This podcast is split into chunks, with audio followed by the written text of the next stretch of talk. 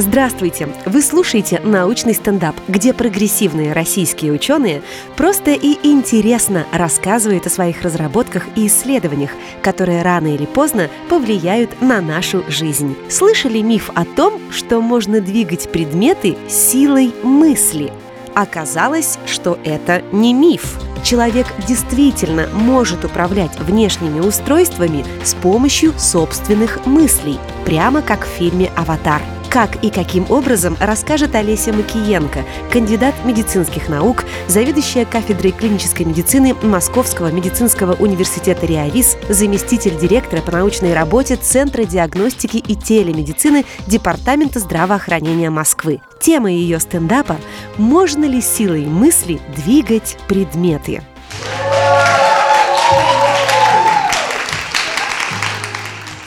Добрый день, меня зовут Олеся Макиенко.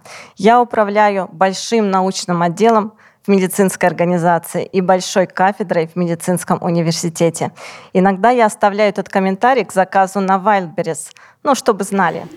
Но сегодня я вам расскажу о научных разработках и научной работе, с которой я начинала свой путь ученого. Поговорим мы о нейрокомпьютерных интерфейсах или как силой мысли управлять экзоскелетом. Экзоскелет — это первое сложное слово в моем выступлении. Давайте разберемся, что это. Приставка «экзо» означает «внешний». Экзоскелет — это внешний скелет. В природе внешние скелеты мы видим у раков, крабов, улиток, устриц. А зачем человеку внешний скелет? Для облегчения и усиления его движений. Эти конструкции, можно сказать, наделяют человека сверхспособностью, как в случае железного человека. А если человек парализован и не может управлять движениями с помощью собственных мышц, медицинские экзоскелеты это компенсируют и приводят в движение его конечности. Как вы уже догадались, сегодня речь пойдет не о супергероях Марвел, не о каких-то игрушках, а о серьезных медицинских задачах. А теперь про силу мысли. Впервые с силой мысли я столкнулась на старших курсах медицинского факультета МГУ. Тогда мы смотрели сериал «Доктор Хаус», и многим из нас хотелось стать такими же виртуозными диагностами. Чтобы стать доктором Хаусом, нужно было выбирать терапию и идти в ординатуру в клинику редких болезней. Но в то же время еще со школьных времен я очень любила мозг и мечтала его изучать. Посмотрите, какой он красивый. И снаружи, и изнутри. Кстати, не бойтесь, это не настоящий. Сегодня от моих рук никто не пострадал ради искусства. И с этим мозгом я прихожу в школы, приношу его детям и читаю лекции. Наверное, они меня называют «выносящая мозг». И вот на старших курсах я стояла перед мучительным выбором – терапия или неврология, доктор Хаус или мозг. И в один прекрасный день я сидела на занятии по терапии, и мы разбирали очень интересный клинический случай, и тут я подумала, небеса, пошлите мне уже какую-нибудь подсказку, я не могу определиться. Дайте какой-нибудь знак, терапия или неврология. И тут я опомнилась, будто бы мой мозг проснулся начал надо мной смеяться. Олеся, как ты себе это представляешь? Как небеса смогут тебе подсказать, терапия или неврология? Но тут объявляется перерыв, я выхожу из аудитории, и прямо напротив двери вижу большой указатель «Невролог» и стрелочка направо. Что этот указатель делал в отделении терапии, я до сих пор не знаю. Возможно, это был какой-то квест для пациентов. Тем не менее, знак был получен и выбор сделан. И я прихожу в главный в стране центр неврологии за научной темой и вижу там больших реабилитационных роботов. Такие блестящие, плавно двигающиеся, высокотехнологичные. Я подумала, будущее настало. Они мне сами казались какими-то живыми существами. Через какое-то время мой дорогой учитель Людмила Александровна Черникова мне порекомендовала научную тему нейрокомпьютерные интерфейсы. И она при этом сказала, вот раньше не верили, что можно двигать предметы силой мысли, а теперь мы видим, что получается. Я подумала, что это научная тема, передвигать предметы силой мысли, наверное, она что-то не то сказала. Или мне послышалось. А потом я поняла, что не послышалось. Действительно, силой мысли можно передвигать предметы. С вами в этом убедимся. Сейчас очень важно соблюдать инструкцию. Сядем ровно и будем внимательно смотреть на этот мозг. И он соединится обратно. Пожалуйста, внимательно смотрите, представляйте, как движутся эти части. Поверили? Я так и знала, что молодежь у нас легко внушаемая. Все-таки можно передвигать предметами силой мысли, но для этого нужны нейрокомпьютерные интерфейсы. Это системы, которые преобразовывают сигналы активности мозга в команды управления внешними техническими устройствами. Для этого можно вживить электроды, датчики прямо в мозг, где они будут регистрировать его сигналы.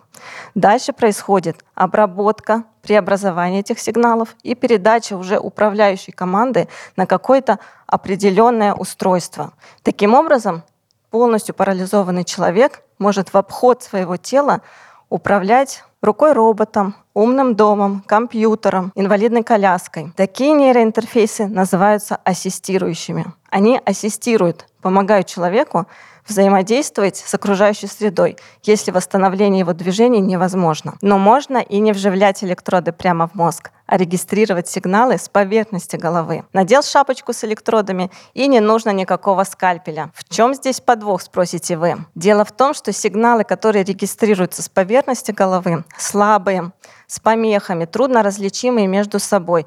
Такими сигналами не получается качественно управлять внешними приборами. Но нейроинтерфейс с поверхностными датчиками используется для восстановления двигательной функции после повреждения головного мозга, после инсульта или травмы. Давайте здесь поподробнее. Если повреждена область мозга, которая отвечает, например, за движение руки, то со временем другие зоны коры сохранные могут взять на себя ее функции. Так и происходит восстановление движения именно на уровне головного мозга. А тренировки представления движения могут ускорить процесс такой перестройки в мозге. Движения у пациента может не быть, но он его представляет и тем самым стимулирует процесс восстановления. Но врач не может проконтролировать, что там пациент представляет, старается ли он это делать. Пациенты вообще очень ленивые люди, и их нужно контролировать. Один раз пациент во время такой тренировки мне сказал, я честное слово представляю, но я вам не скажу, что именно. Для этого и применяется нейроинтерфейс. Он регистрирует сигналы во время представления движения и переводит эти сигналы на какую-то обратную связь для пациента. И врач тоже может проконтролировать. А теперь культурная пауза. Давайте с вами вспомним фильмы или книги, где были технологии, которые позволяли человеку с помощью собственного мозга кем-то или чем-то управлять дистанционно. Только называйте те фильмы, которые я тоже смотрела. Не см... Аватар. Аватар. Суррогаты. Есть еще несколько книг. Выбор по Тьюрингу, например. Но давайте сейчас устроим небольшой киносеанс. Вас что-то беспокоит? У вас что-то болит внизу? В ноге? В ступне? Что это за сериал? Доктор Хаус. Конечно, доктор Хаус, я его уже упоминала сегодня. В этом эпизоде пациент был полностью парализован, но мог моргать, и тем самым он мог отвечать на вопросы врачей. Один раз моргнул «да», два раза моргнул «нет». Но потом и эта способность у пациента пропала, но он оставался в сознании. Тогда к нему подключили нейрокомпьютерный интерфейс, и он силой мысли мог управлять курсором вверх или вниз, что означало «да» или «нет». В этом эпизоде продемонстрирована еще одна область применения нейрокомпьютерных интерфейсов – коммуникация с пациентами, которые не могут ни двигаться, ни говорить, но находятся в сознании. Мое диссертационное исследование началось в 2010 году, и это было первым применением восстановительных нейроинтерфейсов в России. Сначала нам нужно было понять, Могут ли пациенты с повреждением головного мозга представлять движение и управлять этой хитрой технологией? Потом изучить, за счет каких сигналов они это делают. И, наконец, оценить, насколько это эффективно. Но была задача и посложнее. Нам, врачам, нужно было найти общий язык с программистами. Это было самой сложной задачей. Вообще между мозгом врача и мозгом программиста нужен специальный интерфейс, и скоро его изобретут. Сначала в нашем исследовании, если нейроинтерфейс улавливал сигналы мозга при представлении движения, пациенту на экране загорался зеленый кружочек. Если не улавливал эти сигналы, красный кружочек. Но со временем мы поняли, что красный цвет всех раздражал, и мы оставили только зеленый кружочек, только положительное подкрепление. Да, это давало определенную обратную связь пациенту о том, как он выполняет эту мысленную тренировку, но это не соответствовало сути того, что он представляет. И тогда мы решили сделать экзоскелет руки, который бы приводил парализованную руку в движение, когда пациент представлял это движение. Я с большим воодушевлением ждала этот экзоскелет. Прошло полгода. И тут мне звонят и говорят, экзоскелет готов. Я мчусь в институт, и тут я вижу, внимание, варежку. Как тебе такой Илон Маск? Это совсем не то, что я ожидала увидеть. Я представляла руку, как в «Терминаторе», но не строительную варежку. Тогда мы очень долго, громко, эмоционально спорили с моим научным руководителем, с Александром Алексеевичем. В это время коллеги сидели вокруг, бледные, предлагали нам стакан воды. В итоге я сказала, в стране, которая летает в космос, не может быть невыполнимой задачи сделать нормальный экзоскелет для руки. И отсутствие на это денег вообще не аргумент. Тогда Александр Алексеевич достал свой телефон, набрал там какой-то контакт. Алло, это Фролов. В общем, тут такое дело. Нам нужен экзоскелет руки, который будет управляться силой мысли. Подъехать во вторник к трем. Хорошо. Один звонок. Нужен был всего один звонок. Этот экзоскелет нам изготовили инженеры из Зеленограда на 3D-принтере. Достаточно дешево, достаточно быстро. Да, у него были определенные недостатки. Он работал шумно, он иногда ломался. Но на тот момент наша разработка не уступала иностранным подобным разработкам. И что самое главное, этим экзоскелетом можно было заинтересовать кого, как вы думаете? Инвесторов? Правильно, людей, которые дадут деньги. Мы получили финансирование и начали работать не только за идею, но и за зарплату. И что самое главное, помощью полученного финансирования мы заказали следующую версию экзоскелета, которая работала уже более надежно. А, этот экзоскелет уже мог и разгибать, и сгибать кисть, и он, как правило, не ломался. Но этот экзоскелет назвали, как вы думаете, как? Экзокисть 2. 2. Цифра 2 вас не смущает? То есть варежку никто в счет не берет. Никто не знает, что была варежка. Это третий экзоскелет. Но это несправедливо, согласитесь. Кстати, этот экзоскелет нам изготовили те же разработчики из города Магнитогорск, которые изобрели робота Федора, побывавшего в космосе. В итоге наши научные публикации процитировали ученые из разных стран более 700 раз. Эта технология сейчас зарегистрирована как медицинское изделие и применяется как дополнительный метод реабилитации у пациентов после инсульта, после травмы головного мозга и у детей с ДЦП, где она более эффективна. Я периодически встречаю ролики в СМИ или на Ютубе про то, как пациенты восстанавливаются с помощью наших разработок, и мне, конечно, очень приятно. И вот спустя несколько лет я руковожу большим научным подразделением в Центре диагностики и телемедицины, а, большой кафедрой в медицинском университете РИАВИЗ для того, чтобы передать свой положительный опыт будущим или молодым ученым, для того, чтобы тем самым масштабировать его, чтобы превращать варежки в экзоскелеты и чтобы как можно больше людей у нас в стране смогли себя реализовать в медицинской науке.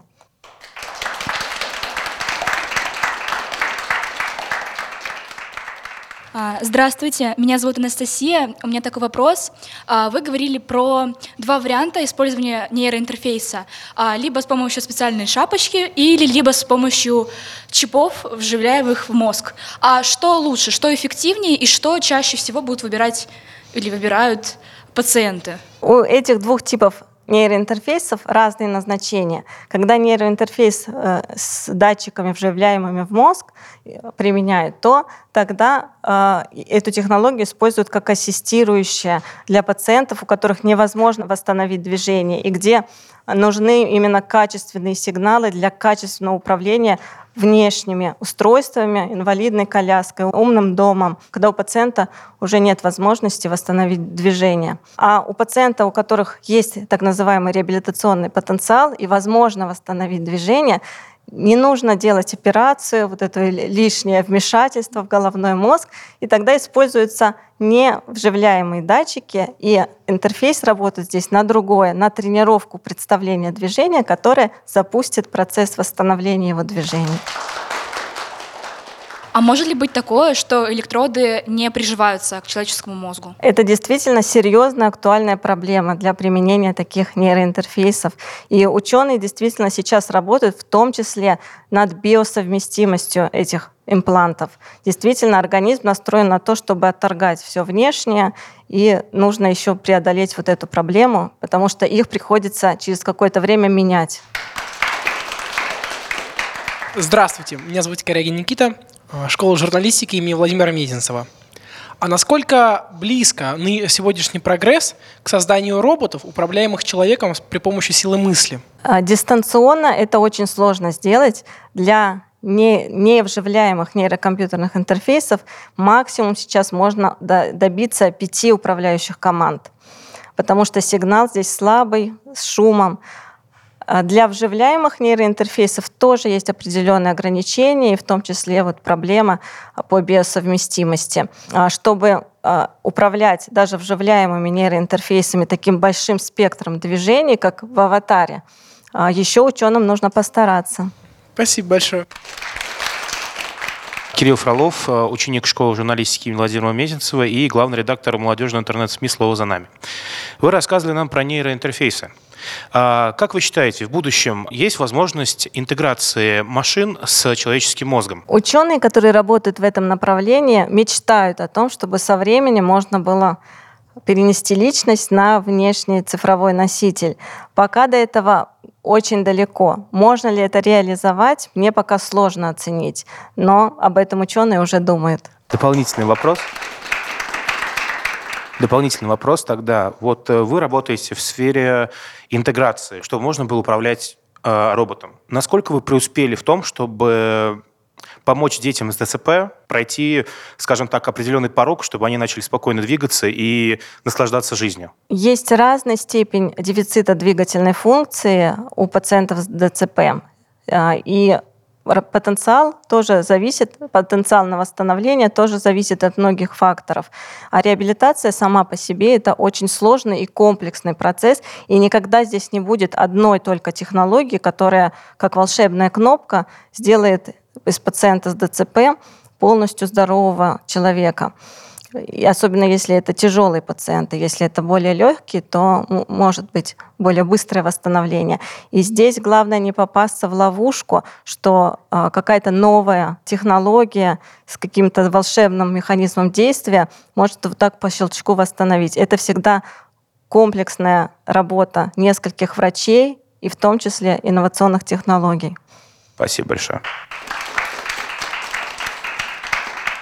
Корягин Никита Александрович, ваш институт уже сделал очень много полезных открытий. Однако какие э, следующие цели э, вы ставите перед собой э, на будущее время? Сейчас ученые во всем мире уткнулись в определенные проблемы с неинвазивными нейроинтерфейсами. Я уже говорила, что здесь максимум можно получить пять разных управляющих команд. И до сих пор ученые не могут улучшить качество сигнала, чтобы без хирургической операции, используя невживляемые нейроинтерфейсы, качественно управлять чем-то, в том числе тем же экзоскелетом, но разными движениями. Здесь еще очень много, что нужно технически улучшать. А, и, конечно, у всех, кто работает с нейрокомпьютерными интерфейсами, мечта, а может быть цель, начать работать с инвазивными нейрокомпьютерными интерфейсами. И я бы тоже хотела себя здесь попробовать. Спасибо большое. Самое главное, что я хочу сказать, что инсульт нужно предотвратить. Не надо до него довести свой организм, чтобы потом искать какие-то новые технологии, которые, может, помогут, может, не помогут, какие-то лучше помогут, какие-то хуже помогут. А вы пока молодые, работайте над своим организмом, над своим здоровьем, ведите здоровый образ жизни. И работайте над так называемым у нас в реабилитации преморбидом. Что это означает? Мы заметили, что люди, которые всю жизнь развиваются, чему-то учатся, тренируют свой мозг, постоянно что-то новое познают или осваивают, после инсульта восстанавливаются быстрее. И мы это называем высокий преморбид. Вот повышайте свой преморбид в течение всей жизни. Но лучше, чтобы у вас инсульта не было.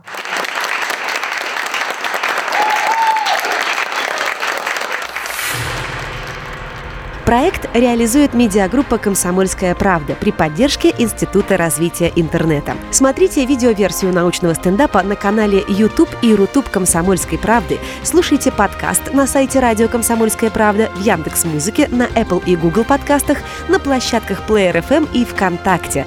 Ловите нас на Одноклассниках, в Яндекс Дзене и на других ресурсах. Подпишитесь на обновления и ждите новых выпусков. Научный стендап. Проект реализуется при поддержке Института развития интернета.